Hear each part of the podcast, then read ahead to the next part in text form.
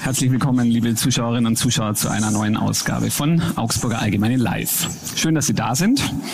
Heute geht es ums Geld und um einen Mann, über den die einen sagen, der spart viel zu wenig und die anderen sagen, der spart viel zu viel und wieder andere sagen, der spart an der falschen Stelle und was er selbst dazu sagt und was wir uns künftig noch leisten können und was nicht, darüber wollen wir heute mit ihm sprechen. Wir freuen uns sehr, dass Sie da sind. Ein herzliches Willkommen an den Bundesfinanzminister Christian Lindner. Ja, vielen Dank.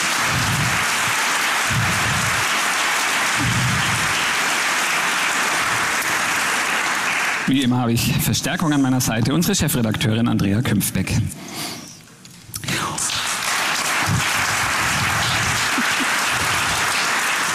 Und ganz wichtig bei unserem Format Augsburger Allgemeine Live ist uns ja immer, dass Sie auch das fragen können, was Sie wissen wollen. Einige Leserinnen und Leser haben das schon per E-Mail getan, aber auch Sie hier im Saal können das heute noch tun. Die Stammgäste wissen es. Sie finden auf Ihren Plätzen diese kleinen Bierdeckel, auf die Sie die Fragen, die Sie an Christian Lindner haben, notieren können. Und die Kolleginnen, Kollege und Kollegin werden nachher durch die Reihen gehen, die Bierdeckel zu uns nach vorne. Ich höre, mein Mikro ist zu nah dran. Jetzt besser. Entschuldigung, ähm, zu uns nach vorne bringen und äh, dann gerne auch ein kurzes Zeichen geben, wenn Sie äh, eine Frage notiert haben, dass wir da auch nichts verpassen. Und damit ist das Wichtigste geklärt, nämlich wie Sie hier mitmachen können. Und wir können loslegen, Augsburger Allgemeine Live mit dem Finanzminister. Bitte schön. Ja, schönen guten Abend auch von meiner Seite. Herzlich willkommen, Herr Lindner. Schauen wir zu Beginn äh, mal auf die Ampel. Die Bundesregierung hat auch nach der Sommerpause ähm, immer noch genug mit sich selbst zu tun.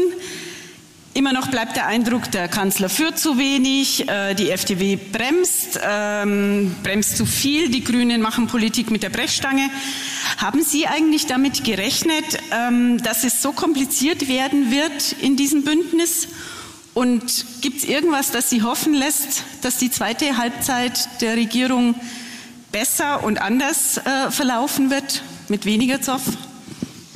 Äh, nein, ja, vielleicht. In beliebiger Reihenfolge. Für was war jetzt welche Antwort? Äh, nein, ich habe nicht mit ähm, dem Verlauf der letzten zwei Jahre gerechnet, wie er sich ereignet hat. Das hat allerdings weniger mit der Koalition als mit den Umständen zu tun.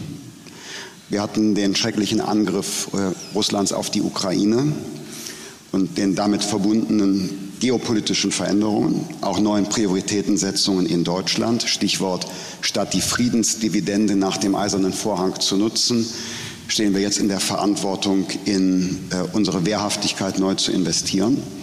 Wir haben auch an der äh, wirtschaftlichen Seite eine ganz andere Situation als gedacht. Ich mache es nur an einem Punkt deutlich. 2021 hat der Bundeshaushalt 4 Milliarden Euro Zinskosten gehabt. Jetzt sind es 40 Milliarden Euro Zinskosten und man könnte noch andere ähm, Aspekte der wirtschaftlichen Veränderung nennen. Also insofern nein, ich habe es mir anders vorgestellt, weil sich die sowohl geopolitischen als ökonomischen äh, Faktoren verändert haben.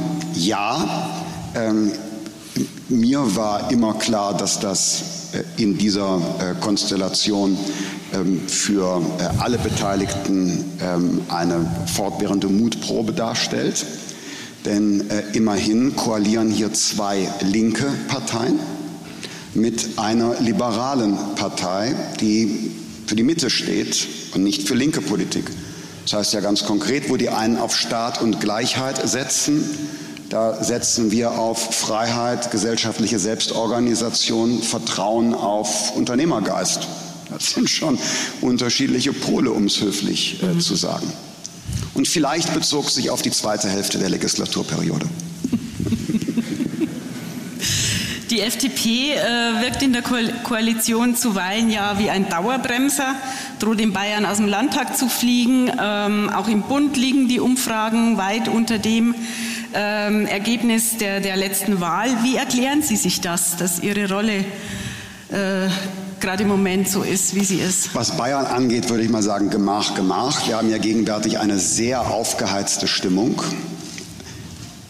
eine aufgeheizte Stimmung, die mit Charakterfragen und auch Medienberichterstattung zu tun hat. Ich drücke mich mal so nebulös aus. Und ich kann verstehen, dass gegenwärtig manche Bürgerinnen und Bürger Umfragen mit dem Bauch beantworten. Aber ich bin mir sicher, dass sehr viele Menschen Wahlentscheidungen mit dem Kopf treffen, weil es da um die äh, Zukunft des Freistaats in den nächsten Jahren geht. Was die Situation und Rolle der FDP im Bund angeht, ich will mich ganz klar dazu bekennen. Wir treiben Dinge voran, Planungs- und Genehmigungsverfahren.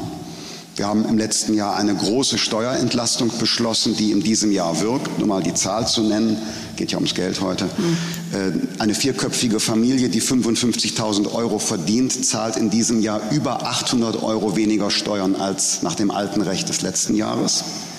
Und ich könnte die Liste weiter fortsetzen mit Bildungsinitiativen, neuer Migrationspolitik, die auch wieder Kontrolle bringt. Also da ist positive Gestaltung. Aber ich bekenne mich dazu, dass zu meinem Verständnis unseres Auftrags auch gehört, Vorhaben abzuwenden, von denen wir überzeugt sind, dass sie für unser Land schädlich sind. Sie haben ein Beispiel genannt. Der ursprüngliche Entwurf des Heizungsgesetzes war wirtschaftlich nicht vernünftig und an vielen Stellen auch physikalisch-technisch nicht praxistauglich. Wir hätten die soziale Akzeptanz für den Klimaschutz in Deutschland beschädigt, wenn wir ein nicht praxistaugliches Gesetz das den Eindruck erweckt hat, jetzt steigt der Staat noch in den Heizungskeller ein, wenn wir das durchgewunken hätten. Das musste korrigiert werden. Jetzt muss erst die Gemeinde ihre Aufgaben erfüllen bei der Wärmeplanung, damit man weiß, auf was lässt man sich bei welcher Heizung ein. Es ist technologieoffen, nicht nur Wärmepumpe und äh, es ist wirtschaftlich vernünftig weil in bestimmten Konstellationen auch nichts verlangt wird, was nicht sinnvoll ist. Und das war notwendig zu korrigieren, weil äh, es darf nicht nur auf dem Parteitag funktionieren, was die Politik beschließt, sondern es muss physikalisch funktionieren. Und da haben sich manche eben auch Träumen hingegeben. Ich sage das mal so ein bisschen, und wir sind ja unter uns im Scherz, äh, die, die Grünen laborieren jetzt schon drei Jahre daran rum, dass sie in ihrer Parteigeschäftsstelle in Berlin eine Wärmepumpe installieren. Drei Jahre. Bei mir zu Hause läuft die Wärmepumpe schon. Der Unterschied ist, während die drei Jahre rumdoktern und es nicht hinbekommen, wollen sie es dennoch für alle verbindlich. Und während meine Wärmepumpe zu Hause läuft, weiß ich, dass das nicht für jedes Gebäude die richtige Heizungsart ist. Und das ist der Unterschied zwischen denen und uns. Und sowas muss dann ausdiskutiert werden. Sie haben die aufgeheizte Stimmung gerade hier im bayerischen Wahlkampf angesprochen. Auf den FDP-Plakaten, da stehen so Slogans wie radikal vernünftig oder ähm, die Wirtschaft anheizen und nicht die Gemüter. Ist das, ist die FDP sozusagen die seriöse Variante von Hubert Aiwanger, der mit seinem gesunden Menschenverstand, wie er es nennt, ähm, Ihnen im bürgerlichen Lager ja schon das Wasser abgräbt? Nein, das äh, würde ich nicht sagen. Es gibt ganz grundlegende Unterschiede. Äh, die FDP ist eine Partei, die eine klare Werteorientierung hat. Im Zentrum steht Würde und Freiheit eines jeden einzelnen Menschen. Wir trauen Menschen auch etwas zu. Deshalb waren wir seinerzeit skeptisch bei den bisweilen unverhältnismäßigen Freiheitseinschränkungen während der Corona-Pandemie. Und deshalb sind wir auf der anderen Seite zurückhaltend, wenn es um immer neuen Bürokratismus oder höhere Steuern geht und äh, anderes mehr. Und der Unterschied ähm, nun ist, dass aus meiner Sicht äh, dieser Freistaat Bayern ja ein weltoffenes Land ist und extrem erfolgreich seinen Wohlstand behauptet auf den Weltmärkten. Wo kommt denn der bayerische Wohlstand her?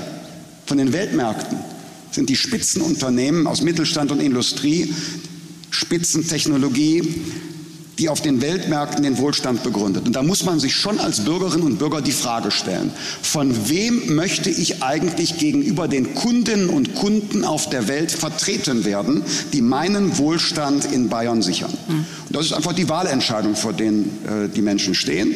Äh, um was geht's? Um, ich sag mal, ähm, äh, eine gewisse Geländegängigkeit im Bierzelt. Ähm, oder geht es auf der anderen Seite darum, die Zukunfts- und Wachstumschancen dieses Landes auch auf den internationalen Märkten, auf dem internationalen Parkett zu vertreten. Und ich glaube, dass von unserer Wertorientierung und auch der Seriosität, mit äh, der liberale Politik machen, es da einfach klare Alternativen gibt. Es ist ja gut, wenn es Alternativen gibt. Das Wahlrecht hätte ja keinen Sinn, wenn alle gleich wären.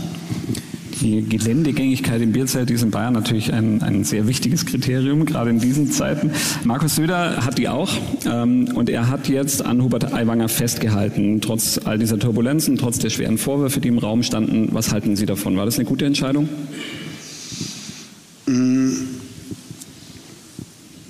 Für mich war das ähm, Auftreten von Herrn Aiwanger nicht glaubwürdig. Ähm, es ist das eine, entsetzliche Vorgänge zu bewerten, die 35 Jahre her sind. Aber meine Überzeugung ist, dass äh, jeder Mensch immer neue Chancen verdient hat, dass Menschen sich ändern können. Ansonsten wäre ja auch der Gedanke der Freiheit wertlos, wenn eine einmal getroffene Entscheidung äh, in einer Lebensphase für immer die Zukunft bestimmen oder verstellen würde. Aber erwartet hätte ich dann, wenn es eine solche Vergangenheit gibt, dass man sich ihr stellt.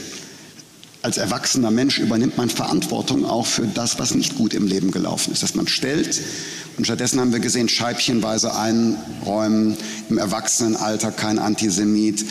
Auch die Fragen, die Herr, Seehofer, die Herr Söder gestellt hat, waren nicht beantwortet worden aus meiner Sicht. Deshalb ähm, wird hier das Ansehen Bayerns in Deutschland und international nicht gemehrt, um das höflich als Gast in Ihrem schönen Land zu sagen.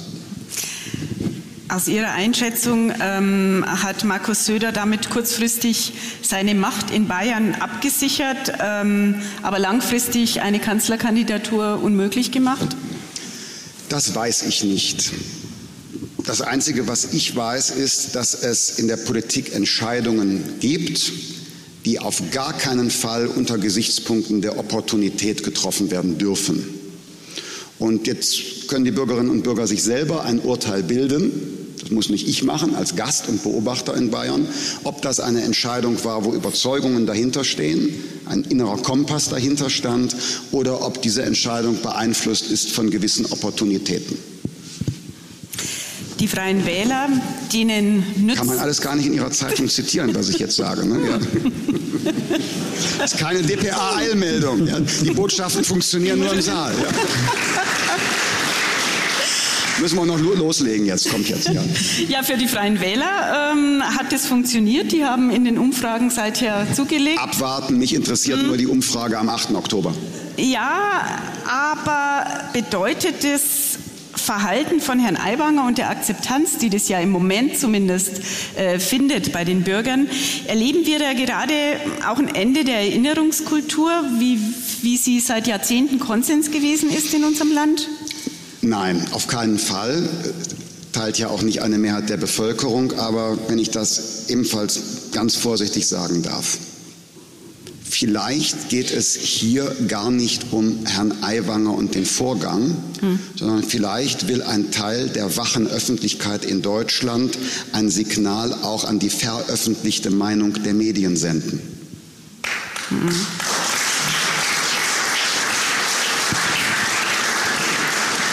Sind Sie der Meinung, dass die Öffentlichkeit, die veröffentlichte Meinung, die Medienberichterstattung in dem Fall Aiwanger übers Ziel hinausgeschossen hat? Er selber spricht ja konsequent von einer Kampagne, von einer Schmutzkampagne.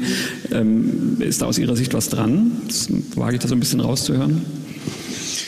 Nein, aber ich glaube, dass äh, was wir gegenwärtig erleben, äh, nur verstanden werden kann und auch bewertet werden kann, wenn man es aus unterschiedlichen Perspektiven äh, betrachtet. Es gibt die entsetzlichen Vorgänge, es gibt den, wie ich finde, nicht glaubwürdigen Umgang damit und es gibt Versuche der Instrumentalisierung von politischen Gegnern und äh, Medien, die das alles aufbereitet haben. Und ich finde, alle Beteiligten äh, könnten angesichts der Umfragen und auch gerade dem Applaus hier im Publikum ähm, in Demut fragen, was ist hier nicht so gelaufen, wie es sein sollte? Bin ich meiner eigenen Verantwortung gerecht geworden? Und damit kein falscher Zungenschlag auftritt, der Erste, der sich die Frage der Verantwortung stellen muss, das ist Herr Aiwanger selbst.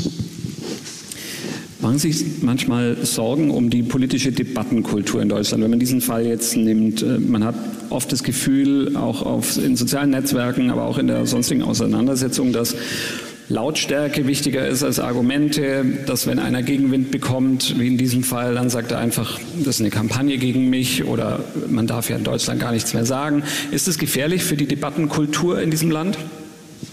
Ich will mal was Positives sagen. Sehr gut. Ähm, über einen Umweg komme ich zu der positiven Pointe. Ich habe äh, unlängst ähm, in einer Debatte über die sogenannte Kindergrundsicherung darauf hinweisen müssen, dass wir in Deutschland eine beklagenswerte Kinderarmut haben, dass es aber einen direkten Zusammenhang gibt zu der Einwanderung, die wir nach Deutschland seit 2015 erlebt haben. Es gibt diesen direkten Zusammenhang. Und das muss man aussprechen, weil erst dann kann man überlegen, was ist das richtige Mittel. Ist das richtige Mittel, weiteres Geld auf das Konto der Eltern zu überweisen? Oder geht es nicht eher um Sprachförderung, Arbeitsmarktintegration, bessere Kitas und Schulen? Man muss das ja analysieren.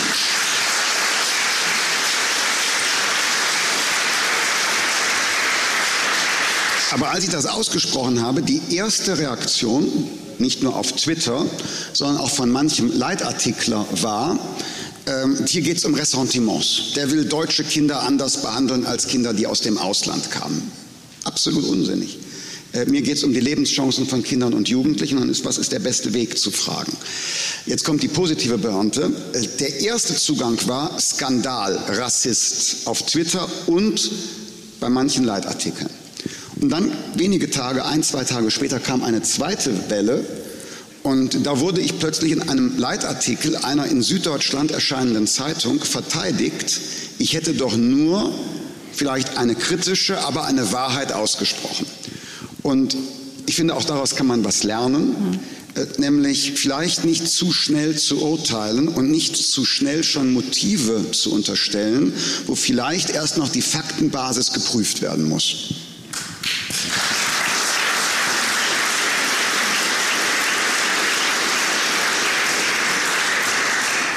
Wir waren vorher bei der Bierzelttauglichkeit. Es gibt ja in der FDP durchaus auch Politiker, die das können, das Bierzelt bedienen. Ich denke da an Wolfgang Kubicki, der FDP-Vize ja, immerhin ich, ist. Ja, ich kann das auch. Was denken Sie, warum meine Stimme gerade so ist, wie sie ist? Ja.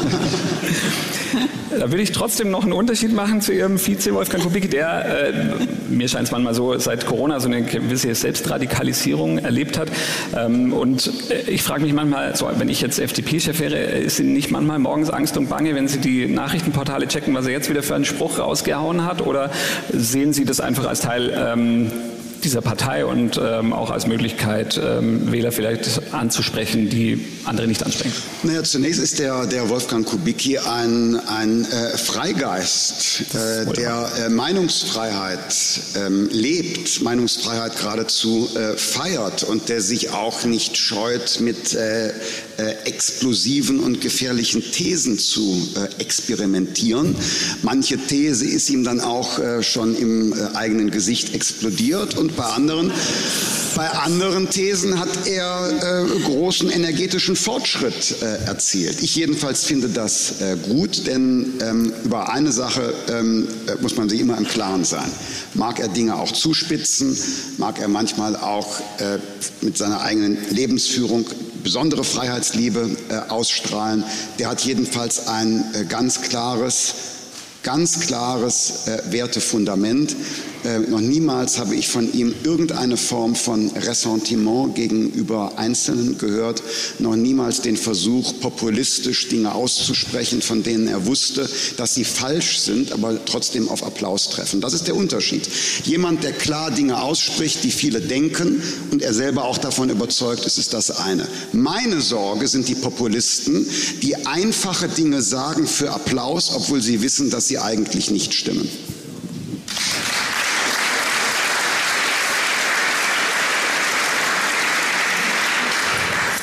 Kommen wir zurück äh, zur Regierung. Auch ein Stück weit. Ja, der Kanzler plant ja nun den sogenannten Deutschlandpakt. Ähm, können Sie uns so kurz wie möglich erklären, ähm, was das sein soll und vor allem, wie Sie die Opposition dazu bringen wollen, äh, da mitzumachen? Ja, also wir haben eine Reihe von großen Vorhaben, wo wir alle schon seit Jahren wissen, dass wir nicht vorankommen. Planungs- und Genehmigungsverfahren zu beschleunigen ist ein Beispiel. Äh, unsere Ausländerbehörden sind nicht digitalisiert und deshalb auch im Management von Einwanderung und der Organisation von Abschiebung nicht so gut, wie sie sein sollten. Die Liste könnte man weiter fortsetzen. Und hier müssen wir gemeinsam arbeiten, weil viele Fragen auch nur gemeinsam entschieden werden können. Ich nenne ein Beispiel konkret. Ich habe einen Entwurf vorgelegt für ein, wie ich es nenne, Wachstumschancengesetz, damit die Wirtschaft äh, wieder stärker Fahrt aufnimmt. Damit ähm, geben wir Anreize für Investitionen. Die steuerliche unbürokratische Forschungsförderung wird ausgedehnt, damit wir auch die Produkte, die auf den Weltmärkten für unseren Erfolg sorgen, weiterentwickeln können. Die Eigenkapitalbasis des Mittelstands wird dadurch gestärkt. Die müssen ja nach den Krisenjahren sich auch wieder aufladen, damit sie resilient in der Zukunft sind, die nächste Krise abwettern können und viele weitere Maßnahmen mehr. Und jetzt wird es interessant. Die CDU-CSU-Bundestagsfraktion hat gesagt, das geht in die richtige Richtung, was der Finanzminister macht. CDU-geführte Bundesländer wie Berlin und Schleswig-Holstein haben dagegen angekündigt, das im Bundesrat zu blockieren. Und deshalb brauchen wir den Deutschlandpakt. Wenn die CDU-CSU-Bundestagsfraktion ein Vorhaben des Finanzministers, das die Wirtschaft stärkt, begrüßt und CDU geführte Bundesländer dagegen Front machen, dann zeigt sich, dass hier eine neue Kultur der Zusammenarbeit im Interesse unseres Landes etabliert werden muss.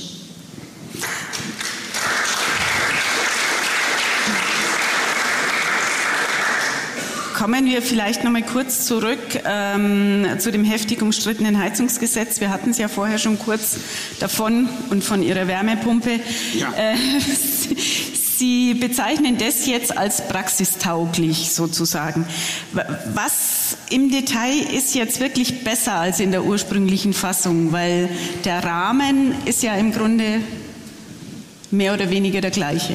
Nur in einer Hinsicht dass nämlich ähm, unser gemeinsames Ziel ist, 2045 ist Deutschland äh, eine klimaneutrale Gesellschaft. Ansonsten hat sich dieses äh, Gesetz um 180 Grad verändert. Ich zähle es mal auf. Mhm. Erstens, die Voraussetzung für überhaupt irgendetwas, was Sie tangieren könnte, ist, dass es in Augsburg eine kommunale Wärmeplanung gibt. Vorher ändert sich zunächst einmal gar nichts. Können Sie jede Heizung, die Sie wollen, einbauen. Ölheizung, wie auch immer, was Sie wollen. Erst wenn es die kommunale Wärmeplanung gibt, dann kommen bestimmte Vorgaben. Warum?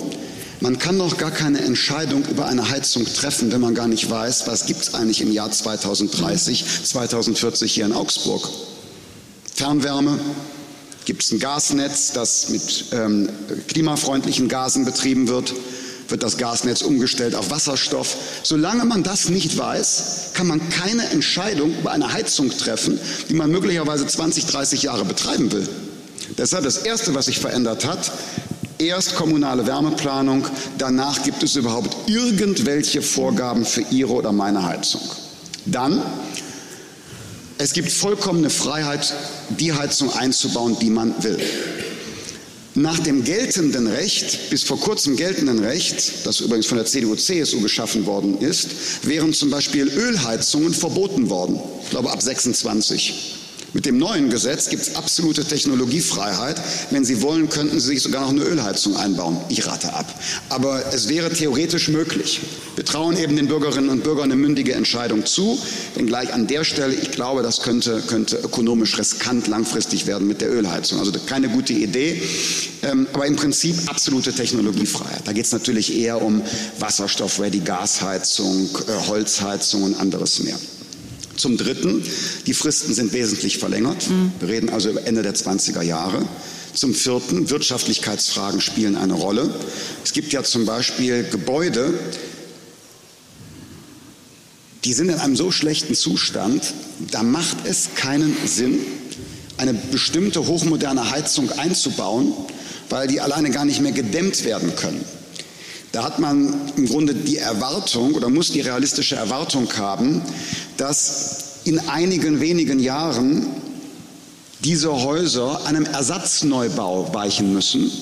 Warum soll man dann sagen, wo es nicht wirtschaftlich ist, jetzt muss da noch eine neue Heizung mit Dämmung eingebaut werden? Da würden dann, wie wir in der Wirtschaftswissenschaft sagen, schnell solche Stranded Assets entstehen. Das heißt, du musst investieren an einer Stelle, wo du weißt, ich bekomme die Investition nie mehr zurück, weil das Gebäude wird niemals marktgängig sein. Also diese Wirtschaftlichkeitsfrage war mir auch sehr wichtig, damit eben nicht solche verlorenen Vermögenswerte, Stranded Assets entstehen. Und deshalb, das Gesetz ist 180 Grad gedreht. Und äh, deshalb äh, konnte selbst Wolfgang Kubicki, um den nochmal zu nehmen, der konnte zustimmen. Aber Und der würde nicht nichts zustimmen, wo er nicht von überzeugt ist. Unter großen Schmerzen hat er gesagt, hat er zugestimmt, glaube ich diesen, diesen heldenhaften Kampf um mehr Flexibilität bei diesem Gesetz, den ähm, haben bisher aber offenbar noch nicht so richtig viele Menschen ähm, wertgeschätzt oder realisiert. Ähm, momentan ist es immer noch so, dass dieses Heizungsgesetz so eine Art Synonym dafür ist, dass die da oben in Berlin keine Ahnung haben, was wir hier äh, für Probleme und Sorgen haben. Viele Menschen fühlen sich da einfach nach wie vor unsicher, haben Angst vor Überforderung. Ähm, ist es auch ein Kommunikationsproblem dieser Regierung? Ich glaube, wenn es Robert Habeck hier sitzen würde, der hätte jetzt wohl mutmaßlich nicht gesagt, dass sich dieses Gesetz um 180 Grad gedreht hat. Ja, doch, das hat er tatsächlich gesagt. Auch Frau Baerbock hat das bestätigt, allerdings mit einer etwas ulkigen Formulierung. Sie meinte nämlich, das Gesetz ist völlig anders. Wir haben es um 360 Grad verändert. Und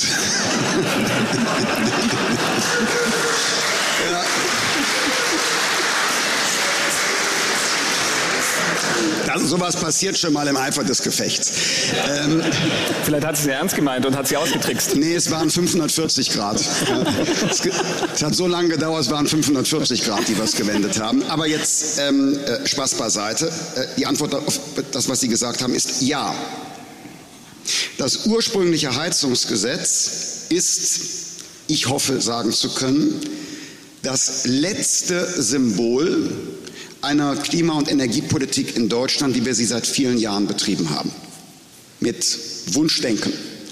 Seit vielen Jahren haben wir in Deutschland den Sport verfolgt, immer ehrgeizigere Termine für den Ausstieg aus Technologien festzulegen, ohne vorher geklärt zu haben, in was wir denn alternativ einsteigen wollen.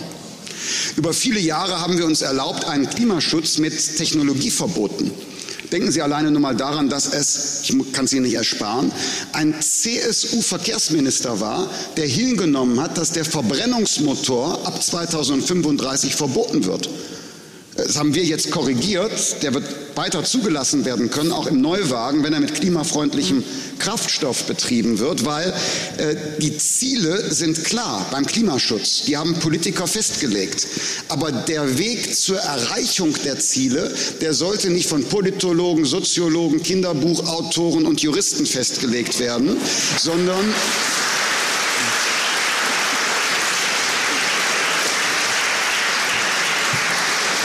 sondern von Ingenieurinnen und Technikern, die wirklich etwas von der Zielerreichung verstehen und nicht nur von der Zielfestlegung. Und äh, da haben wir wirklich einen Paradigmenwechsel organisiert. Ich kann ein weiteres Beispiel nennen, das äh, mir auch wichtig ist, nämlich das äh, neue Klimaschutzgesetz.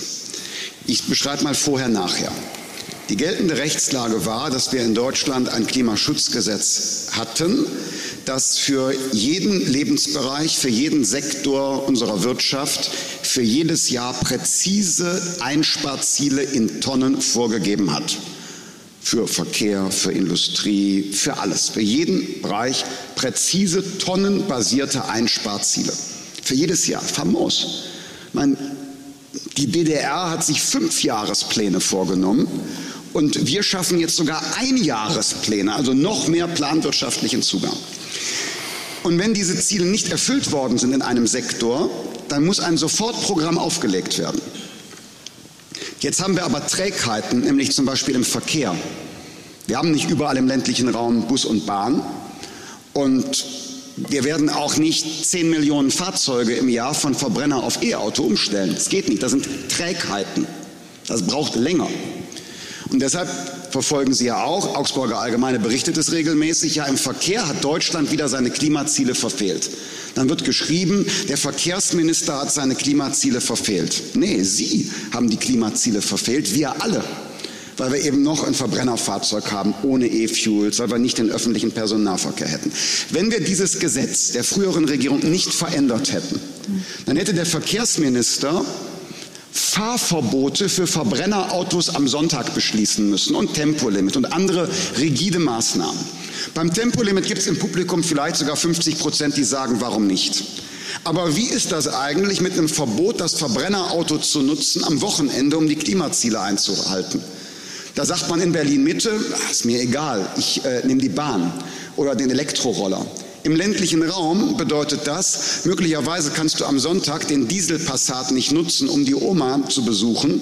Du musst zu Hause bleiben, weil die alternative Bahn gibt es nicht. Durch ein solches Gesetz hätten wir nicht nur wirtschaftlichen Schaden genommen, weil es natürlich marktwirtschaftlich ist, CO2 einzusparen an der Stelle, wo es besonders effektiv ist. Ich bin fest davon überzeugt, mit diesem Gesetz hätten wir auch die soziale Akzeptanz des Klimaschutzes in Deutschland aufs Spiel gesetzt. Und deshalb ist es gelungen, das Gesetz zu verändern. Jetzt wird geschaut, was wird langfristig erreicht. Der eine Sektor Industrie kann dem anderen Sektor Verkehr helfen, denn es zählt nicht, wo genau das CO2 eingespart wird. Es zählt nur das CO2 mittelfristig eingezahlt wird. Und deshalb ist das nicht nur marktwirtschaftlich, sondern demokratiepolitisch eine Verbesserung.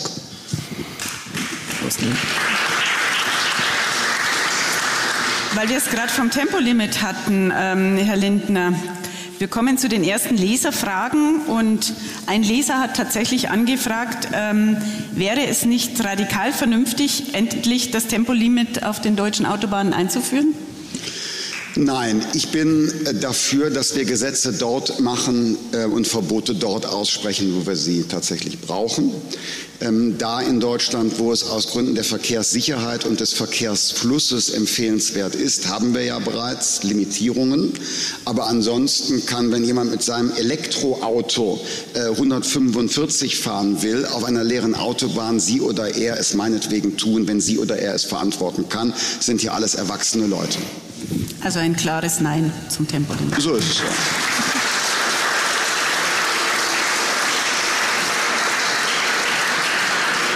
Eine Leserin äh, will wissen, ob Sie es im Nachhinein bereuen, inmitten dieser krisenhaften Zeiten Ihre Hochzeit auf Sylt so pompös gefeiert zu haben.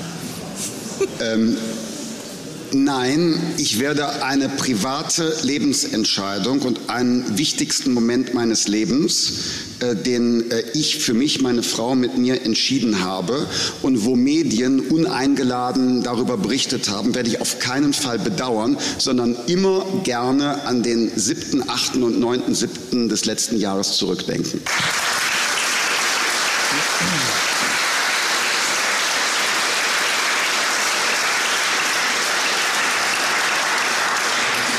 Kommen zu einer weiteren Leserfrage, die heute neue Aktualität bekommen hat. Eine Leserin, die uns geschrieben hat, möchte wissen, wie es die FDP mit einer Zusammenarbeit mit der AfD hält, äh, egal auf welcher Ebene. Nun gab es gerade eben, bevor wir uns zusammengesetzt haben, die Eilmeldung, dass im Thüringer Landtag zum ersten Mal AfD, CDU und FDP gemeinsam gegen die Regierung ähm, ein, eine, es ging um die Senkung der Grunderwerbsteuer, eine Entscheidung getroffen haben. Ähm, was halten Sie davon? Wussten Sie das? Mit der, äh, ich war ja per Medienberichterstattung darüber. Äh, für uns ist klar, mit der AfD kann es kein Zusammenwirken geben. Und zwar aus folgendem Grund. Äh, natürlich hat die AfD Punkte in ihrem Programm, die sehr gut sind. Ähm, die ich auch unterstütze, weil das meiste, was gut im AfD-Programm ist, hat sie woanders abgeschrieben. Aber das, was die AfD exklusiv vertritt, was nur die AfD vertritt, also es nur da gibt, ist für unser Land von größter Gefahr. Die AfD will, dass Deutschland aus dem westlichen Verteidigungsbündnis der NATO austritt. Die AfD möchte, dass Deutschland aus der Europäischen Union austritt. Und ich habe jetzt nicht von Herrn Höcke und Ressentiments und so weiter gesprochen. Alleine nur das. Wenn Deutschland aus EU und NATO austreten würde, wie die AfD es will, dann würden wir uns international politisch isolieren und wir würden unsere Wirtschaft ruinieren in viel größerer Weise, als die Briten das mit dem Brexit getan haben. Und deshalb darf die AfD niemals Macht über diesen Staat erhalten.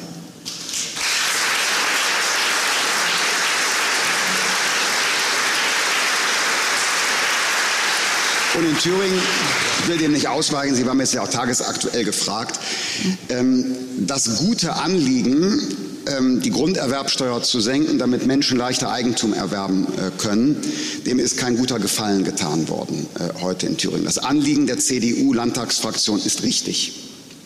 Teile ich auch.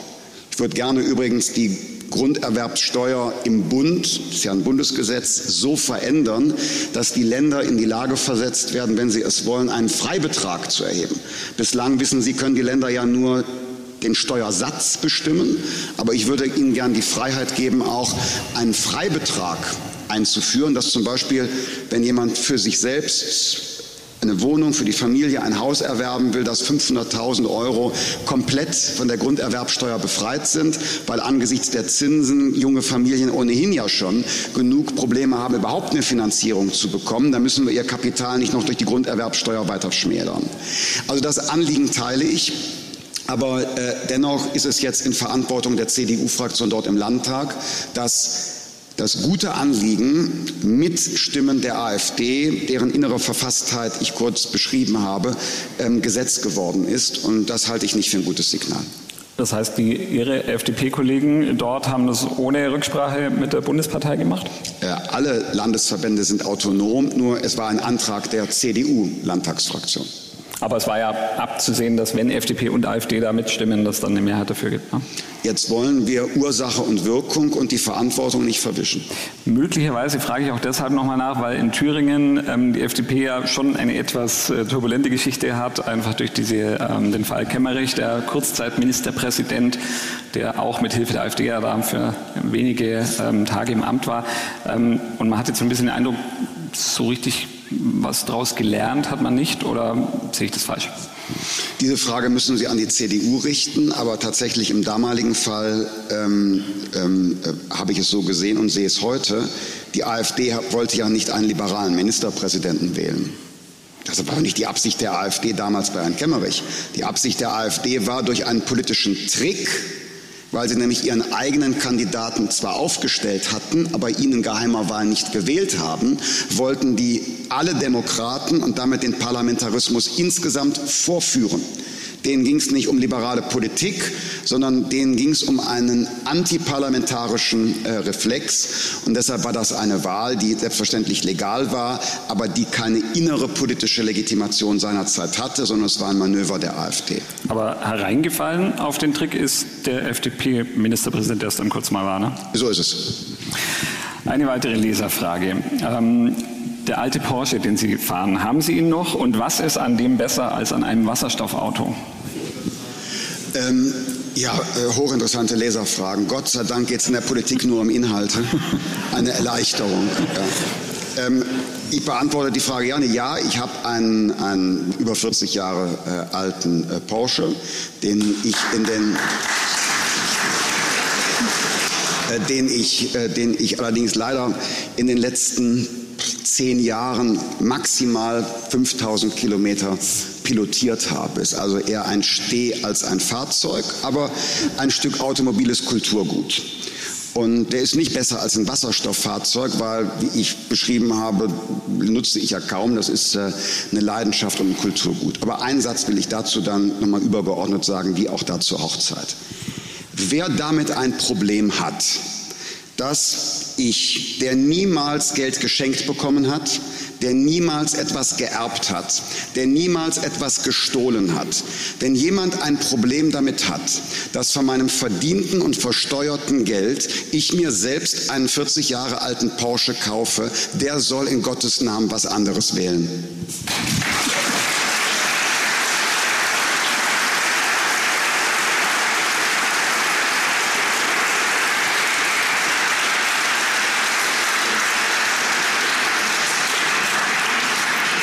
ich muss mir vor allem das Wort pilotiert merken. Das ist sehr schön, sehr schön. Ähm, ja, Sie sind nicht nur Oldtimer-Fan, das ist noch mal eine Frage, die auch äh, rein gar nichts mit Politik zu tun hat, sondern auch Jäger und neuerdings, das habe ich gelesen, äh, auch mit Erstaunen, äh, Mitglied im Bayerischen Jagdverband. Also kann es sein, dass im Bayerischen Wald mal irgendwann dem Finanzminister vor die Flinte laufe? Oder wie, wie kam es denn dazu? Also mit der Flinte ähm, bekämpft man eigentlich nur Niederwild. Ja. Und da würde ich, da würde ich mich jetzt nicht einordnen. Ja. Da würde ich mich nicht einordnen. Also wenn Sie auf mich ansitzen, dann müssen Sie eine Büchse nehmen. Aber, ähm, aber Spaß beiseite. Ja, der Bayerische äh, Landesjagdverband hatte mir die Ehrenmitgliedschaft angetragen und äh, das habe ich natürlich gerne gerne akzeptiert, auch aus ähm, äh, Respekt vor den unterschiedlich regional geprägten ähm, äh, Jagdkulturen in Deutschland. Ich bin allerdings selbst zahlendes Mitglied in Nordrhein-Westfalen, woher ich komme, und in Brandenburg, wo ich gelegentlich die Jagd ausübe. Dann gehen wir wieder raus aus dem Wald ähm, in Richtung Wirtschaft.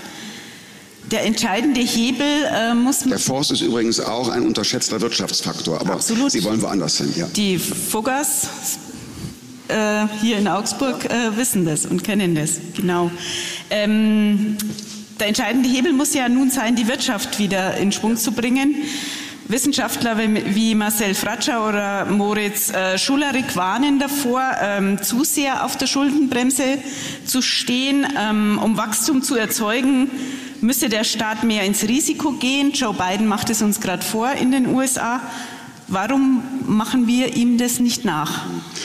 Dazu gibt es viel zu sagen. Ich ähm, fange mit dem gegenwärtig wichtigsten Grund an. Die Europäische Zentralbank hat heute noch einmal den Zins erhöht, um die Inflation zu bekämpfen. Äh, denn wir haben eine Inflation, die äh, absolut inakzeptabel hoch ist. Äh, sie ist eine Sorge für viele Menschen, die das Gefühl haben, sie würden kalt enteignet. Rentnerinnen und Rentner fürchten vielleicht ihren Lebensunterhalt äh, nicht bestreiten zu können. Und auch Investitionen werden gefährdet, wenn die Geldwertstabilität nicht besteht. Inflation unterspült das wirtschaftliche Fundament.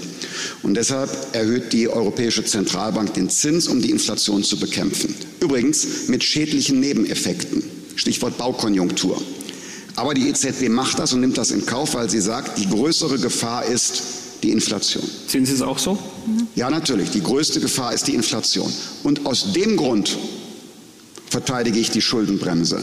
Denn wenn die EZB über den steigenden Zins die Inflation bekämpft, dann darf ich als Finanzminister doch nicht an den Kapitalmärkten Schulden aufnehmen und mit neuen Staatsausgaben gegen die Zentralbank arbeiten. Das Ergebnis wäre, dass die Inflationsbekämpfung länger dauert, teurer wird und die realwirtschaftlichen Schäden größer wären. Es ist also nicht mein Fetisch, die Schuldenbremse einzuhalten, sondern es ist ein Gebot ökonomischer Klugheit, wenn man die Inflation bekämpfen will. Das ist der Grund.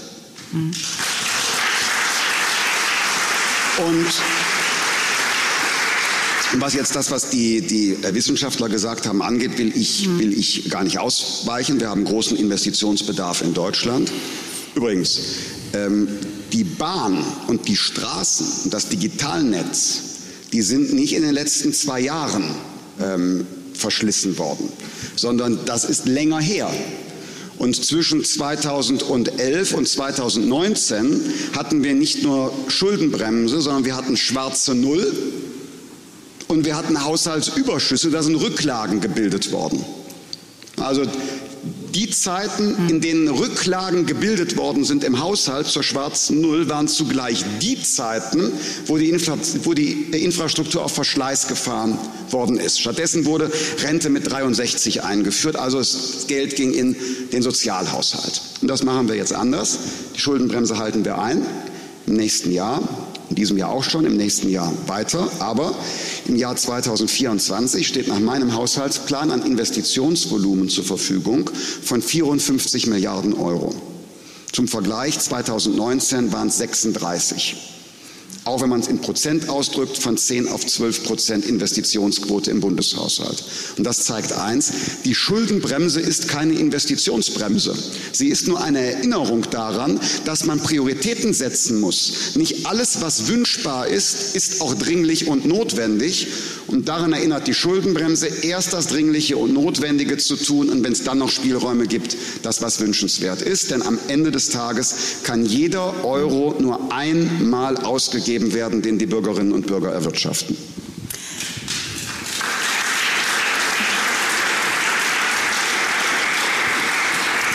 Die Bundesregierung sagt ja, dass wir momentan äh, nicht das Wachstum haben, ähm, das wir erhoffen. Dabei haben wir eigentlich aktuell überhaupt kein Wachstum.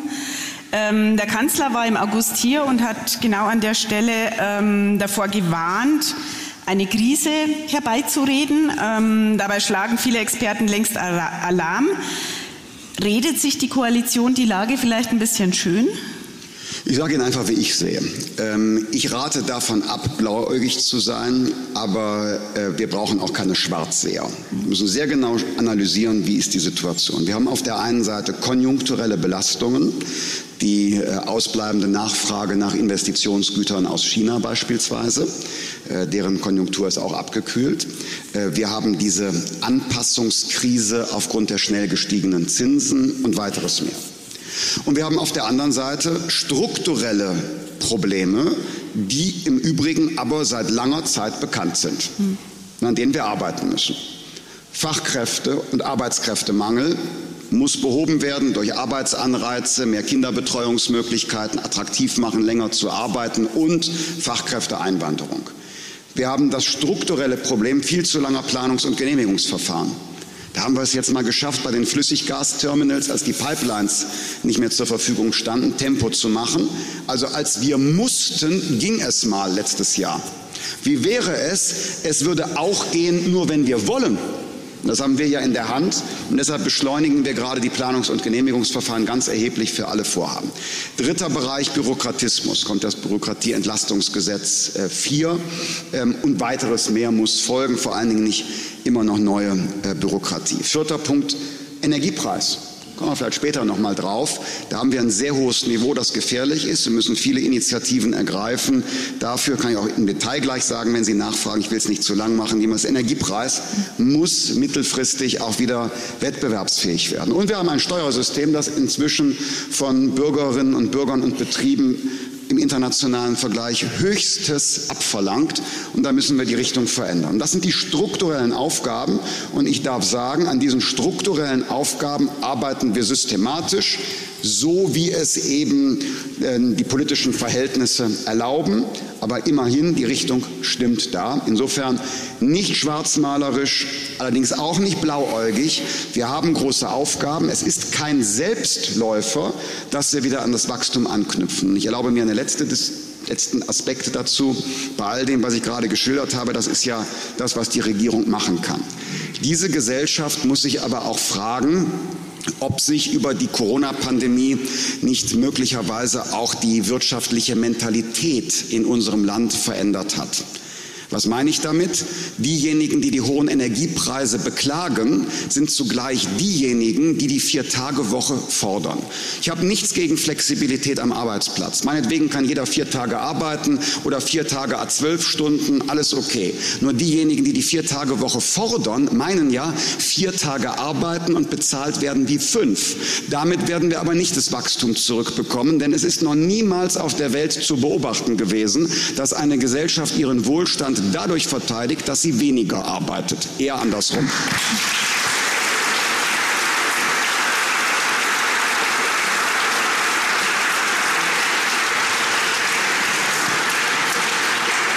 Jetzt schon über die Ausgabenseite gesprochen. Eine Teil Ihres Jobs, der andere ist die Einnahmenseite.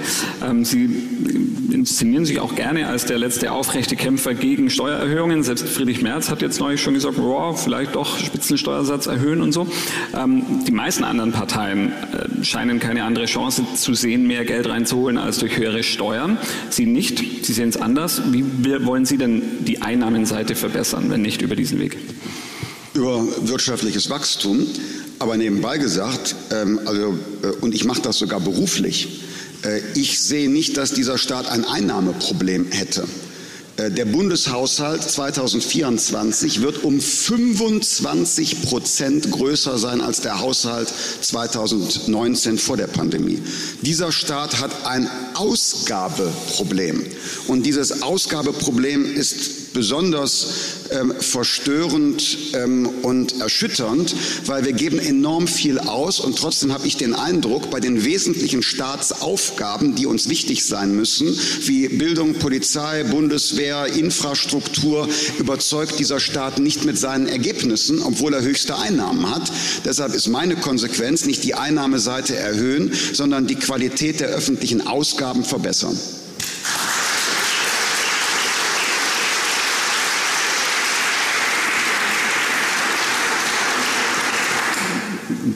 Sie das Wachstum, das Sie damit auch generieren wollen, ansprechen, ähm, können sich die Gastronomen darauf verlassen, dass dieser reduzierte Mehrwertsteuersatz bis über das Jahresende hinaus erhalten bleibt? Das entscheidet äh, der Deutsche Bundestag. Ähm, das war ja eine Krisenmaßnahme, diese sieben Prozent in der Speisegastronomie. Das wäre ausgelaufen zum 1.1. dieses Jahres. Wegen der gestiegenen Energiepreise war mir das auch nicht geheuer. Es gab zwar keine Vorsorge dafür, das heißt, das Geld für die Verlängerung mussten wir mühsam im Bundeshaushalt suchen, aber dann wurde das für das Jahr 2023 verlängert, diese eigentlich sonst auslaufende Krisenhilfe. Ob das nun auf Dauer verstetigt werden kann, das entscheidet der Haushaltsgesetzgeber nach der Steuerschätzung im November dieses Jahres. Und das muss man abwarten. Ich weiß allerdings, dass äh, meine Freundinnen und Freunde von der bayerischen FDP sich vehement dafür einsetzen, dass dieser ermäßigte Mehrwertsteuersatz ähm, äh, weiter fortgesetzt wird. Das ist die besondere ähm, ähm, Gastlichkeit, äh, Geselligkeit, Lebensfreude der bayerischen äh, Liberalen, die Sympathie mit äh, den Gästen in Biergärten und Gaststätten. Das ist ja auch sehr sympathisch. Also ähm, je größer das Gewicht der FDP in Bayern ist am 8. Oktober, desto Gastronomen müssen FDP wählen in Bayern. Ja. Ähm, aber wie ist denn Ihre persönliche Einschätzung dazu? Sie sagen, Bundestag entscheidet, aber Sie sind ja äh, eine nicht maßgebliche Person in einer Regierungspartei. Sie können ja auch eine ja, gut, aber, aber, da sind die Fraktionen sehr selbstbewusst. Ich habe einen Haushaltsentwurf vorgelegt und äh, die, die nüchterne Wahrheit ist, wenn man das fortsetzen will, dann geht das nur mit politischem Willen auch an anderer Stelle zu sagen, das hat jetzt keine Priorität. Wir wollen das und nicht das. Das ist ja genau meine Strategie auch, wie ich nicht nur quantitativ den Haushalt konsolidieren will, sondern wie ich auch qualitativ die Staatsausgaben verbessern will, indem ich sage, es gibt zwei Leitplanken, keine Steuererhöhungen und die Schuldenbremse gilt. Und wenn dann jemand eine tolle Idee hat, dann ist sie oder er eben gezwungen zu sagen, okay, wenn die Idee so toll ist, dann bin ich auch bereit, auf eine andere Ausgabe, die veraltet oder überflüssig ist oder bürokratisch ist, zu verzichten. Und so arbeiten wir uns dann hin zu einem Haushalt, der nicht nur quantitativ überzeugt, sondern auch qualitativ. Und wer das bei der Mehrwertsteuer will oder bei anderen Aufgaben und Fragen, der muss dann sagen, so, das geht jetzt eben nicht, denn es geht nicht alles gleichzeitig. Eine außerplanmäßige Erhöhung des Grundfreibetrags ist ja auch immer wieder in der Diskussion. Ähm, stehen Sie da auch dahinter? Das habe ich selber vorgeschlagen. Moment Generalsekretär als heute. Ja, die Frage ist ja immer, äh, wie, wie sich finanziert. Ne? Und, ähm, ja, das, das wird auch schwierig sein, aber äh, es ist erforderlich. Wir haben jetzt gesehen, dass mh, hm, das Existenzminimum in Deutschland ähm, finanziell höher liegen muss. Deshalb sind die Regelsätze beim Bürgergeld angehoben worden, hat das Kabinett jetzt beschlossen. Das heißt, für die Menschen, die nicht oder wenig arbeiten, wird das Existenzminimum erhöht und der Staat bezahlt das, weil die Inflation stärker ist als gedacht. Das ist Recht und Gesetz. Ist nicht Politik, sondern Statistik. Aber wenn das stimmt für die Leute, die Solidarleistungen beziehen, dann stimmt das auch für die Steuerzahlerinnen und Steuerzahler. Und deshalb habe ich gesagt, okay, wenn wir den Regelsatz beim Bürgergeld erhöhen, dann erhöhen wir ab dem 1.1. auch den steuerfreien Grundbetrag in der Lohn- und Einkommenssteuer um 180 Euro. Denn wenn es recht ist, bei den Bürgergeldbeziehern, die nicht arbeiten, Inflation auszugleichen, dann ist es nur billig, das bei den Steuerzahlerinnen und Steuerzahlern in gleicher Weise zu tun, weil auch die haben Fairness verdient.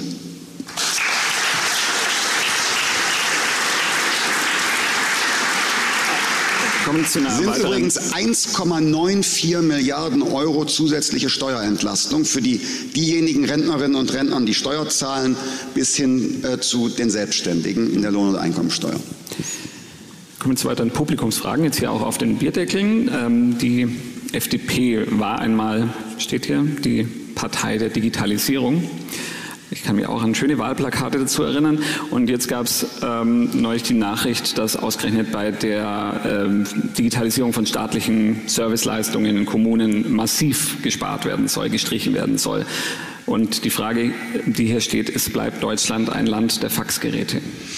Nein, aber auch hier äh, bitte zunächst mal auf die Fakten schauen. Also im äh, Haushalt des Bundesfinanzministeriums haben wir eine Erhöhung um 600 Millionen Euro beim ITZ Bund. Das ist der IT-Dienstleister für alle Bundesministerien. 600 Millionen mehr.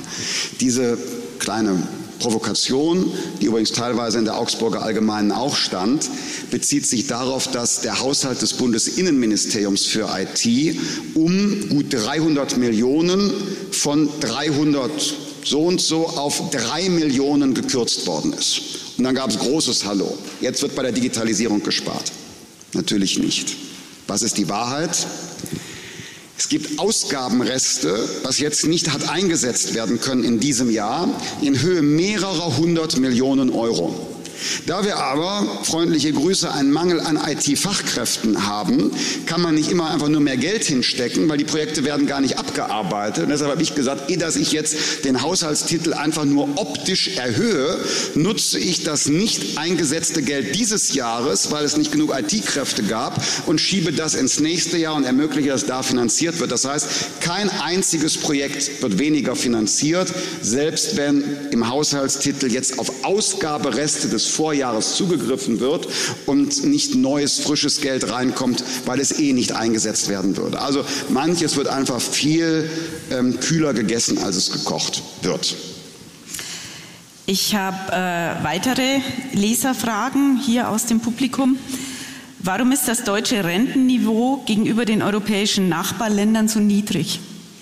Na, wir haben ein äh, Rentenniveau, das bald bei ähm, 48 äh, Prozent fort- und festgeschrieben werden soll. Wir haben in Deutschland übrigens daneben ja auch betriebliche und private Altersversorgung. Und ähm, ich sehe nicht das Problem im Rentenniveau. Deutschland ist ja auch ähm, das durchschnittliche Einkommen, das mit einfließt, höher auch kaufkraftmäßig als woanders, sondern meine Sorge ist eigentlich was anderes, gerade bei den Menschen im Ruhestand. In vielen anderen europäischen Ländern ist die Kaufkraft der Rente geringer als bei uns. Aber eine sehr viel größere Zahl von Menschen lebt im Alter mietfrei in den eigenen vier Wänden. Und Deutschland ist eine Nation von Mieterinnen und Mietern, auch im Rentenalter. Und dann stellt man schnell fest, in einem Haushalt von Rentnerinnen und Rentnern macht dann die Miete einen enorm großen Anteil des verfügbaren Alterseinkommens aus. Und das hat natürlich unmittelbare Auswirkungen auf äh, den Lebensstandard. Und das ist ein Grund, warum ich sage, die beste Form, auch im Alter Sicherheit zu haben, neben der Stabilisierung der gesetzlichen Rente und der privaten kapitalgedeckten Vorsorge ist, mehr Menschen in Deutschland zu ermöglichen, dass sie im Alter mietfrei wohnen. Und aus dem Grund darf das Eigentum nicht zum Luxus werden.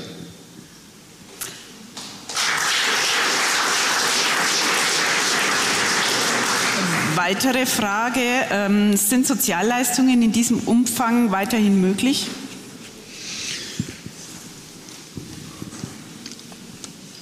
Der Sozialhaushalt wächst immer weiter. Das hat zum einen Gründe, die mit der Alterung der Gesellschaft zu tun haben. Aber wir äh, haben auch den Sozialstaat immer weiter ausgeweitet. Und wir haben jetzt in jüngster Zeit Entwicklungen, die mich ebenfalls besorgen. Und deshalb habe ich eine doppelte Antwort darauf. Ähm, ja, dieses Land wird seinen sozialen Verpflichtungen nachkommen können, wenn unser wirtschaftliches Fundament stimmt, ohnehin. Aber dennoch sind zwei Dinge, die mich besorgen. Das erste ist, wir geraten unter Druck bei den Sozialausgaben aufgrund einer anhaltenden und, wie ich finde, zu hohen Migration nach Deutschland. Eine Migration, die nicht zuerst auf den Arbeitsmarkt gerichtet ist, sondern sich gegenwärtig im Sozialstaat wiederfindet. Und das kann nicht sein. Wir sind ein weltoffenes Land. Wir brauchen kluge Köpfe und fleißige Hände. Wir haben humanitäre Verantwortung und gewähren Asyl Menschen, die verfolgt sind. Aber die Folgen der irregulären Migration sind politisch nicht verantwortbar, weshalb wir eine andere Steuerung der Einwanderung brauchen, weniger Bürokratie bei der Fachkräfteeinwanderung, auf der anderen Seite mehr Konsequenz bei der Unterbindung irregulärer Migration in unser Land. Und das tun wir. Das tun wir. Das Kabinett hat neulich beschlossen, zwei weitere sichere Herkunftsländer für schnellere äh, Asylverfahren und Abschiebungen zu beschließen. Die Bundesregierung hat sich bereit erklärt und unterstützt, dass die europäische Außengrenze auch durch robuste Maßnahmen geschützt wird und dass Asylverfahren zukünftig von außerhalb Europas eingeleitet werden sollen. Ich sage mal, das war unter Zeit von Frau Merkel absolut ein Tabu für Deutschland. Diese Koalition hat das jetzt gemacht, könnte weiteres fortsetzen. Und es gibt ein zweites, auch das in aller Offenheit gesagt. Wir haben in Deutschland trotz des Fach- und Arbeitskräftemangels immer noch zu viele Menschen, die arbeiten könnten, es aber nicht tun. Manche von ihnen sind gehindert.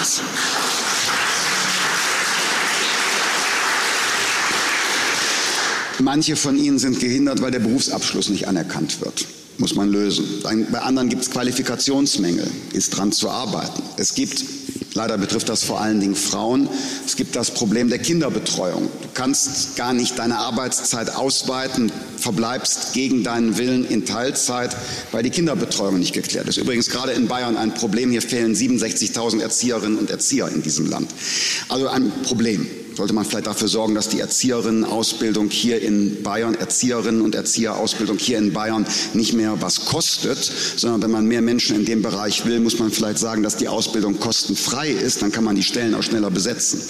Aber äh, jedenfalls, das sind Gründe.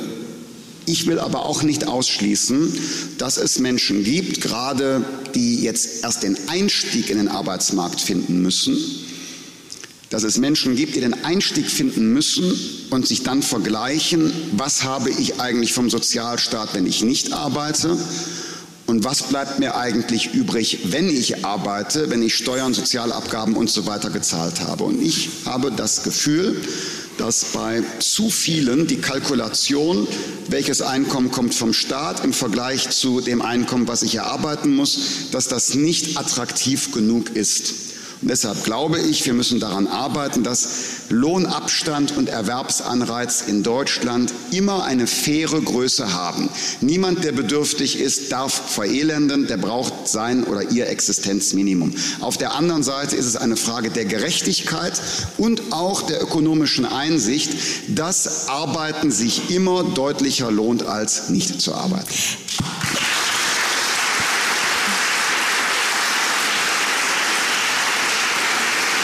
Das ist, übrigens auch ein Grund bei dieser Kindergrundsicherung, dass ich gesagt habe, es kann schneller automatisiert eine Leistung ausgezahlt werden. Es gibt ja zum Beispiel Menschen, die arbeiten und haben aufgrund der Kinder nicht den angemessenen Lebensstandard. Da gibt es den Kinderzuschlag, der steht den Leuten zu, beantragt aber nur die Hälfte der Berechtigten. Das schneller zu automatisieren, zu digitalisieren, entbürokratisieren, damit die Leute zu ihrem Recht kommen, ja. Aber eine generelle Ausweitung von Geldleistungen, die ist nicht empfehlenswert, wenn man das Lohnabstandsgebot beachten will. Da klingt ja jetzt schon so ein bisschen der Vorwurf äh, der sozialen Hängematte mit. Ähm, aber was was wollen Sie konkret tun, ähm, dass, dass Sie, wie Sie sagen, so viele Menschen in Deutschland, die nicht arbeiten, ähm, die es zwar könnten, wie, wie kann man das konkret angehen? Ich habe gerade ein kleines Maßnahmenpaket schon äh, mhm. vorgestellt, äh, das äh, über äh, Qualifikation, Anerkennung von Berufsabschlüssen, äh, Betreuungsmöglichkeiten äh, vieles in den Blick nimmt, aber durchaus auch die Frage von Lohnabstand und Arbeitsanreizen. Das ist zum einen die Frage der Bemessung ähm, der Leistungen, der Grundsicherung und der sozialen Leistungen. Da müssen wir einen angemessenen Abstand bewahren. Und zum anderen müssen wir Leistungs ähm, bemühen um Leistung, Leistungsbereitschaft anerkennen. Und da haben wir Fortschritte schon gemacht. Ich glaube, wir sind noch nicht am Ziel, aber wir haben Fortschritte gemacht. Ich nenne mal ein Beispiel. Bis vor zwei Jahren hatten wir folgende Situation. Eine junge Frau aus einer Hartz-IV-Bedarfsgemeinschaft, unterschreibt einen Ausbildungsvertrag, macht eine Ausbildung und hat ein Ausbildungsentgelt von 800 Euro. Und weil die Familie Hartz IV bezieht, wurde der von der Ausbildungsvergütung von 800 Euro 600 Euro abgezogen. Das heißt, die Kollegin, der Kollege mit dem gleichen Ausbildungsberuf, der aus einer wohlhabenden Familie kommt, der bekommt 800 Euro und sie aus der Hartz-IV-Familie hat nur 200 Euro für ihre Arbeit, die die gleiche ist wie bei dem anderen auf der Hand behalten. Die fragt sich doch natürlich, was macht das eigentlich für einen Unterschied, die 200 Euro, dass ich mich einsetze und nicht? Und wir haben das geändert. Wir haben ein persönliches Anliegen von mir, wir haben das verändert. Heute ist die Situation, die gleiche Frau mit 800 Euro Ausbildungsvergütung, die gibt nicht 600 Euro ab, sondern die behält 600 Euro, weil auch bei denen, die teilweise als Familie auf Unterstützung angewiesen sind, muss es immer eine Anerkennung geben, wenn jemand sich mit eigener Leistung Schritt für Schritt in die Unabhängigkeit herausarbeiten will.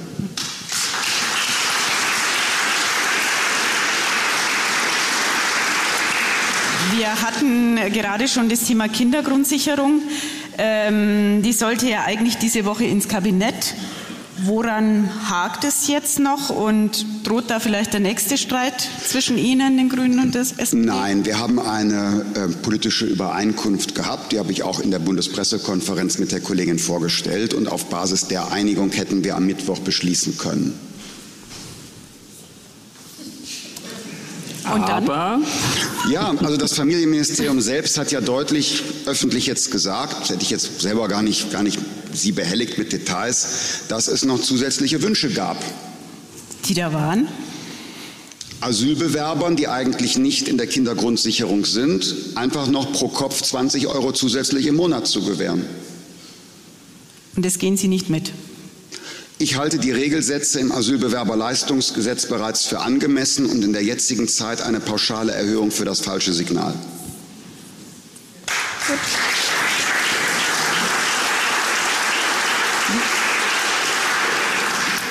Eine Frage auch hier aus dem Publikum. Sie haben es vorher selber angesprochen, Sie stehen für weniger Bürokratie.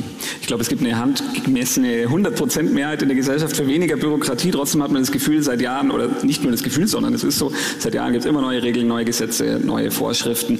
Ähm, wenn sich doch alle einig sind, warum, und das ist die Frage, warum kriegt die Politik es nicht auf die Reihe, Entbürokratisierung nicht nur im Wahlkampf zu fordern, sondern irgendwann mal auch umzusetzen? Ich bin im Zweifel, ob sich alle einig sind.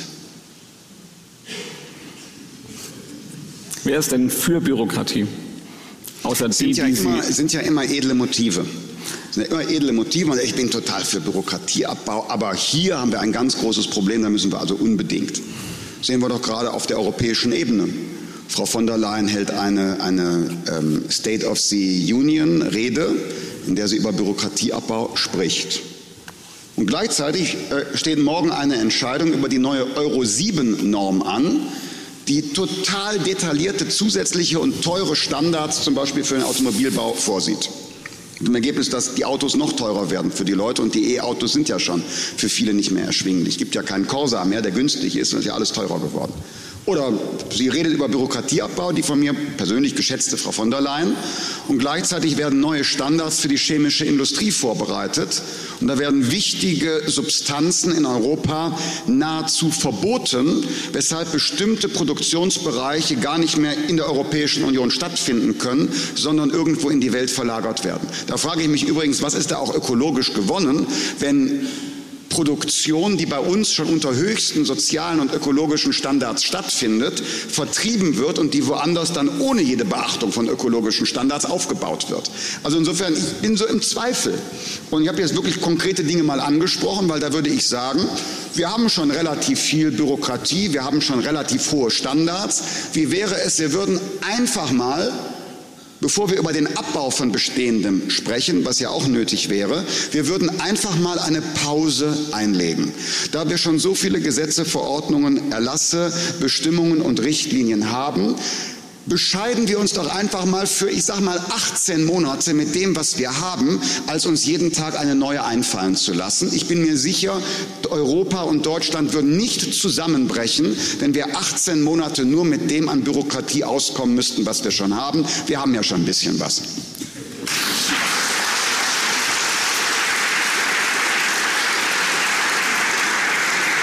Noch eine weitere Frage, die sich hier quasi ähm, anschließt ähm, zum Thema Vorschriften und Regelungen. Momentan erleben wir ja so ein kleines Comeback von Corona. Äh, die FDP war hier immer sehr defensiv, ähm, was Einschränkungen der Freiheitsrechte angeht. Und ähm, eine, ein, jemand aus dem Publikum möchte wissen, ob Sie ausschließen können, dass es im Winter neue staatlich verordnete Einschränkungen geben wird. Wir haben große Fortschritte gemacht beim Impfschutz. Ich glaube, wir alle haben auch neu bestimmte ähm, ähm, Hygieneregeln äh, gelernt. Und deshalb glaube ich, müssen wir auch zu einer Normalität zurückkehren, in der sich die Eigenverantwortung auch auf den eigenen Gesundheitsschutz bezieht. Und deshalb äh, neue rigorose Maßnahmen, wie wir sie erlebt haben, Schulschließungen, hier in Bayern partielle Ausgangssperren, die Flatterbänder um die Parkbänke draußen. Also so etwas ist für mich in Deutschland nicht mehr vorstellbar. Es war damals schon aus meiner Sicht unverhältnismäßig und Vergleichbares dieser Art äh, kann und darf sich in Deutschland äh, nicht wiederholen. Maskenpflicht? Ist das schon auch äh, in dem Bereich, den Sie genannt haben, also als unzumutbar oder unvorstellbar für Sie? Oder ist das was, wo Sie das sagen, ist das kann eine, passieren? Ja, also die, die, so, was wäre wenn Fragen ist immer sehr schwer zu beantworten, weil man situationsadäquat entscheiden muss. Äh, jetzt unter der Annahme einer Ultima Ratio ein, ähm, ein, ein neuer, eine neue Variante die bestehende Immunisierung äh, äh, sehr häufig überspringt und einen schwersten Krankheitsverlauf verursacht. Wenn, wenn, wenn, wenn, dann muss natürlich auch im hinsichtlich des Gesundheitsschutzes entschieden werden. Und dann ist mir äh, eine Maske in der Bahn lieber als eine generelle Ausgangssperre. Aber es muss immer im Einzelfall die Frage der Verhältnismäßigkeit gestellt werden. Es ist nicht so, dass wir als Bürgerinnen und Bürger nachweisen müssen, dass wir mit unserer Freiheit gut umgehen. Es ist immer der Staat, der nachweisen muss, dass eine Einschränkung unserer Bürgerrechte wirklich notwendig, erforderlich und damit verhältnismäßig ist. Und deshalb kann man das nicht abstrakt beantworten, sondern immer nur vor dem Hintergrund der konkreten Gefährdungslage. Jetzt jedenfalls ist für mich kein Szenario vorstellbar, wo es ähm, empfindlichere Freiheitseinschränkungen geben müsste. Ich habe da noch eine Frage, die das Thema quasi von der anderen Seite beleuchtet, nämlich ähm, die FDP steht für Freiheit. Wo ist für Sie die Grenze zwischen Freiheit und Egoismus? Bei der Frage der Verantwortung.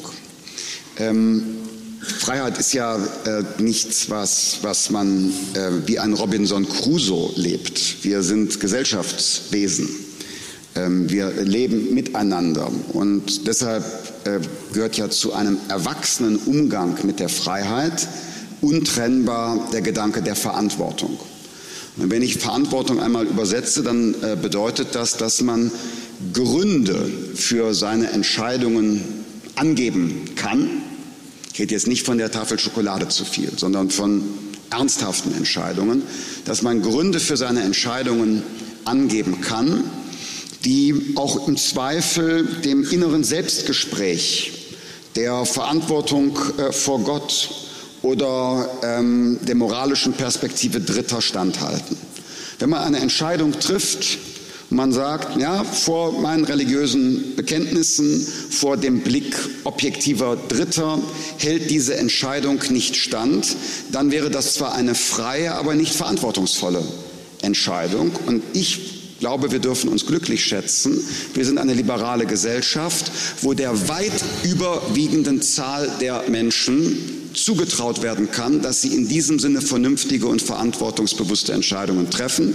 Und deshalb ist schon die Idee mit Freiheit gleich Egoismus ein falscher Weg, weil ähm, nach meiner festen Überzeugung wir nie vergessen dürfen, dass Würde und Freiheit eines jeden Einzelnen ein hohes, optimistisches, positives Menschenbild erfordern. Wer dagegen Freiheit mit Egoismus verwechselt, denkt zu schlecht vom Menschen. Und ich glaube, der Mensch, die Bürgerinnen und Bürger, die haben Vertrauen verdient.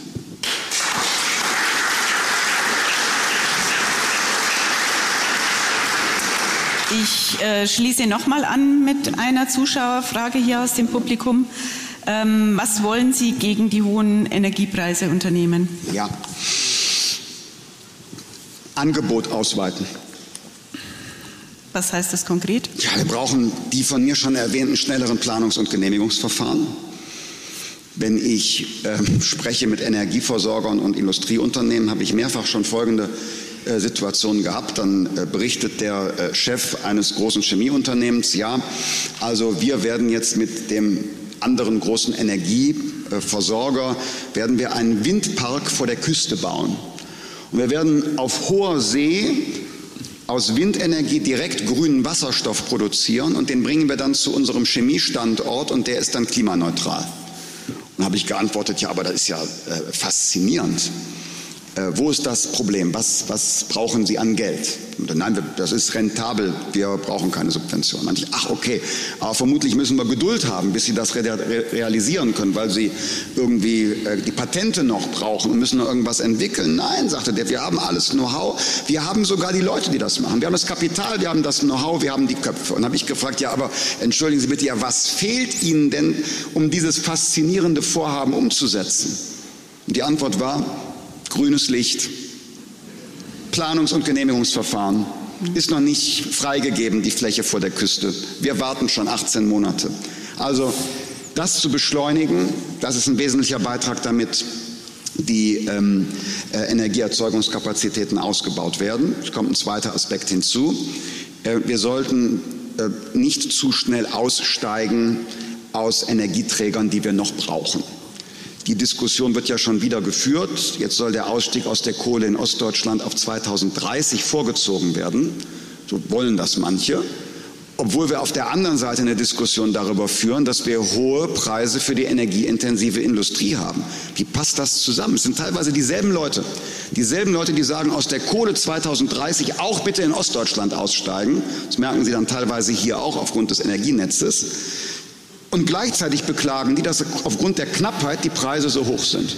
Ich frage mich ja auch immer, Mensch, die, die ganzen Leute, inklusive meines Kollegen Robert Habeck, die jetzt sagen, oh, die energieintensive Industrie, die zahlt so hohe Preise. Wo waren die eigentlich vor ein paar Wochen, als äh, gegen auch meinen Rat 30 Terawattstunden günstige, saubere Energie aus Kernkraftwerken einfach abgeschaltet worden ist? Wo waren die da und haben Preissensibilität gezeigt? Und äh, deshalb ist der Weg Zubau, schneller Zubau von Kapazitäten erneuerbarer äh, Energien, schnelle Planung neuer Kraftwerke, da wo wir sie brauchen im Bereich Gas, Forschung an Zukunftsenergien wie der Kernfusion. Das wird aber eher ähm, äh, hinter meiner Amtszeit sein bis die äh, in Betrieb äh, gehen und nicht zu schnell auf Dinge verzichten, die wir eigentlich noch brauchen. Aber haben Sie die Atomkraft jetzt abgehakt oder ist da immer noch so ein, so ein hängen Sie noch dran oder haben Sie noch eine Hoffnung? Nein, ich hänge nicht, im, ich häng nicht, kein Missverständnis, ich hänge nicht im Speziellen an der, an der Kernenergie, also die Nuklearenergie, wie wir sie heute haben, ist nicht mein Wunsch, weil ich bin Marktwirtschaftler und ein Energieträger der nur funktioniert, weil der Staat die letzte Haftung übernimmt, weil es keinen privaten Versicherer gibt, der den Supergau, den größt anzunehmenden Unfall covert. Ein solcher Energieträger ist mir als Marktwirtschaftler suspekt. Aber wir haben sie da stehen. Drei Stück noch, die im Prinzip in Betrieb gehen könnten. Und meine Idee wäre, ähm, jetzt wird ja gefordert ein Industriestrompreis oder ein Brückenstrompreis für drei, vier Jahre. Ich sage, okay, wenn, wenn es nur drei, vier Jahre sind, dann können wir doch auch nur drei, vier Jahre diese 30 Terawattstunden aus der Kernenergie noch nutzen, machen dann Schluss damit, weil dann ist ja alles in Butter, hört man immer wieder. Also ich wäre dafür offen, aber ich nehme auch wahr, da gibt es in Deutschland keine äh, politischen äh, Mehrheiten äh, dafür. Aber umgekehrt äh, eben auch nicht ähm, äh, wäre es sinnvoll, einen solchen Industriestrompreis zu beschließen. Auf diesem Bierdeckel ähm, ist ein Vorschlag für Sparpotenzial. Los geht's. Die Größe des Deutschen Bundestages, ähm, ob man da nicht entsprechend etwas einsparen könnte und die Frage, wie Ihre Haltung als Finanzminister dazu ist. Äh, ja, Gott sei Dank äh, ist ja jetzt auch ein neues Wahlrecht, das die Größe des Bundestags reduzieren soll, erreicht worden. Und ähm, äh, deshalb ist die Frage berechtigt. Jetzt sind wir mal ganz ehrlich, bei äh, der Größe unserer Volkswirtschaft sind jetzt die Kosten für den Deutschen Bundestag nicht erheblich. Mein Argument äh, wäre äh, eher, dass die Arbeitsfähigkeit des Parlaments ich drücke mich höflich aus, nicht positiv korreliert ist mit seiner Größe. Und Deshalb ist es weniger eine Frage der Einsparung als der Effizienz und Effektivität parlamentarischer Verfahren, dass wir jetzt über das beschlossene neue Wahlrecht den Bundestag verkleinern können. Was meinen Sie damit konkret mit der Effizienz? Na, es sind sehr große Gremien, äh, die entstehen und auch die Beteiligungsmöglichkeit des einzelnen Abgeordneten reduziert sich natürlich, wenn es sehr viele und sehr große Gremien mhm. sind. Also einfach reduzieren. Genau, aber wie gesagt, das äh, ist ein äh, sehr kluger, weiser Vorschlag der Zuschauerin oder des Zuschauers, so gut und klug, dass er ja auch schon Gesetz ist und der nächste Deutsche Bundestag wird äh, kleiner sein als dieser aufgrund des schon geltenden, vor äh, einiger Zeit beschlossenen Wahlrechts. Wenn die CSU nicht noch Erfolg hat und das Ding gibt. gibt genau. Ja, also da gibt es einen Aspekt in der Tat ähm, beim sogenannten ähm, ähm, bei der 5%-Klausel, da gibt es, also bei der Sperrminorität gibt es äh, tatsächlich mhm. ähm, eine Situation bei der CSU und diesen Aspekt des Wahlrechts, den hätte zum Beispiel ich nicht so gebraucht, aber gut. Ähm, zum Thema Vereinfachung hier auch noch eine Frage. Schafft es dieser Finanzminister, Christian Lindner, endlich eine Steuerreform durchzukriegen, wo die Steuererklärung nachher auf dem Bierdeckel möglich ist? Also ich weiß, dass äh, für Sie der Papierbereich bei der Augsburger Allgemeinen noch sehr, bei der Augsburger Allgemeinen sehr wichtig ist, aber äh, ich persönlich äh, träume nicht von der äh, Steuererklärung äh, auf Papier oder Bierdeckel, sondern von der voll digitalisierten Steuererklärung die, sagen wir mal, dann in einer kleinen Datei gemacht werden könnte, die ja, ungefähr der Größe eines Bierdeckels auf Papier entspricht. Zwei, zwei Dinge sollten wir unterscheiden. Zum einen der Vollzug des Steuerrechts, der sehr viel Ärger und Bürokratie und äh, lästige Stunden am äh, Küchentisch oder Schreibtisch bei Ihnen ersparen können. Das gilt über den Steuervollzug. Haben wir noch kein Gesetz verändert. Wie zum Beispiel. Man kann jetzt schon in einem ersten Schritt Belege in die Elster-App für die Steuererklärung einscannen. Dann hat man die zur Verfügung. Kann noch komfortabler werden. Nächster Schritt könnte sein, dass die Software den Beleg versteht mit künstlicher Intelligenz versteht, was es ist und an der richtigen Stelle der sogenannten Anlage ihrer Steuererklärung einfügt, liest, was es ist und die Ziffer auch bereits einsetzt. Das ist nicht Science Fiction. Wenn es gut läuft, sind wir dann noch äh, in diesem Jahrzehnt, dass das Praxis wird. Ja, bitte Sie. Wir sind in Deutschland. Äh, also das ist Lichtgeschwindigkeit. Also wenn Steuererklärung voll digital mit künstlicher Intelligenz in diesem Jahrzehnt, also zu meiner Amtszeit, also da hätte ich was gekonnt. Zu Ihrer ähm, zweiten Amtszeit dann quasi. Die zweite Amtszeit wäre Ja, ja, genau. Also äh, klar. Also in der ersten schaffe ich nicht. In der ersten schaffe ich nicht. Und das andere ist jetzt die Steuervereinfachung. Da bin ich total bei Ihnen. Ähm, das muss auch vom Gesetz her einfacher werden. Aber meine Damen und Herren, das ist jetzt dann wirklich äh, hochreck und sehr schwierig. Denn ein paar Vereinfachungen mache ich schon. Also wir haben bestimmte Pauschalen erhöht. Äh, Sparerfreibetrag wird erhöht, Arbeitnehmerpauschbetrag, das ist ganz gut, weil das spart ähm, äh, Beleg sammeln. Wenn man sagt, okay, ich komme eh nicht über die Pauschale, brauche ich keine Belege sammeln, ich gebe einfach den Höchstbetrag an, so, äh, was soll's. An ein paar Stellen verhindere ich, dass Dinge komplizierter werden. Es gibt ja regelmäßig eine Diskussion über die äh, pauschale Besteuerung von Dienstfahrzeugen. Also wenn Sie jemanden von der ambulanten Altenpflege sehen, meistens ist das ein Auto, das die Pflegerin oder der Pfleger auch privat nutzt und dann die private Nutzung mit 1% des Bruttolistenpreises angibt in der Steuererklärung. Das wollen manche abschaffen. Das Ergebnis wäre, dass Hunderttausende Menschen in Deutschland ein Fahrtenbuch führen müssten, ohne ein Euro mehr für den Staat. Also sowas verhindere ich. Und dann kommen die, die wirklichen Fragen, wo kann das Steuerrecht selbst bei der Feststellung des zu versteuernden Einkommens leichter werden. Und das, meine Damen und Herren, ist sehr kompliziert. Pauschalen geht schnell ähm, vereinfachte ähm, digitale Administration auch.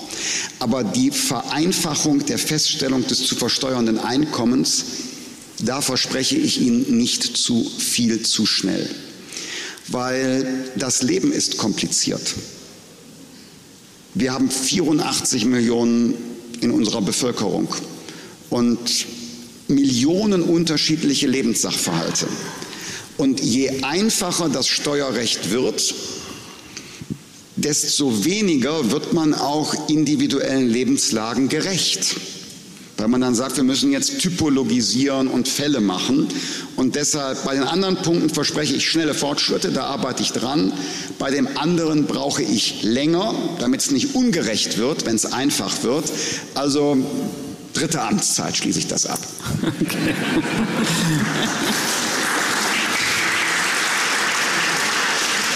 Ja, Zeit ist ein gutes Stichwort. Wir sind schon am Ende angelangt. Was? Ich habe noch eine Schlussfrage.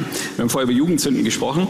Es gibt von Ihnen auch eine, aber vergleichsweise harmlose. Es gibt ein, ich finde, ein legendäres Video von Ihnen als Schüler, wo Sie noch Schüler, aber gleichzeitig auch schon Jungunternehmer waren und sehr schöne Krawatten getragen haben.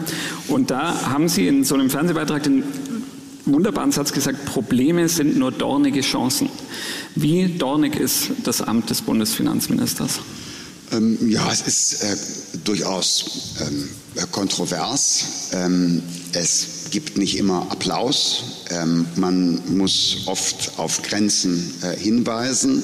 Es äh, ist sehr international mit sehr viel Reisetätigkeit äh, verbunden. Ich glaube, ich bin auf Platz drei, würde ich mal sagen, im Bundeskabinett bei den Auslandsreisen. Es ist ein riesiger Geschäftsbereich vom Bundesforst bis zum Zoll, von den Finanzen bis äh, zum Bundeshaushalt, über äh, die Finanzmarktregulierung bis hin zu den Beteiligungen aller Deutsche äh, Post. Es fordert ein äh, sieben Tage die Woche 52 äh, Wochen äh, im Jahr. Niemand dankt es einem, weil man es niemandem recht machen kann. Es ist großartig. Ich würde Eintritt dafür bezahlen.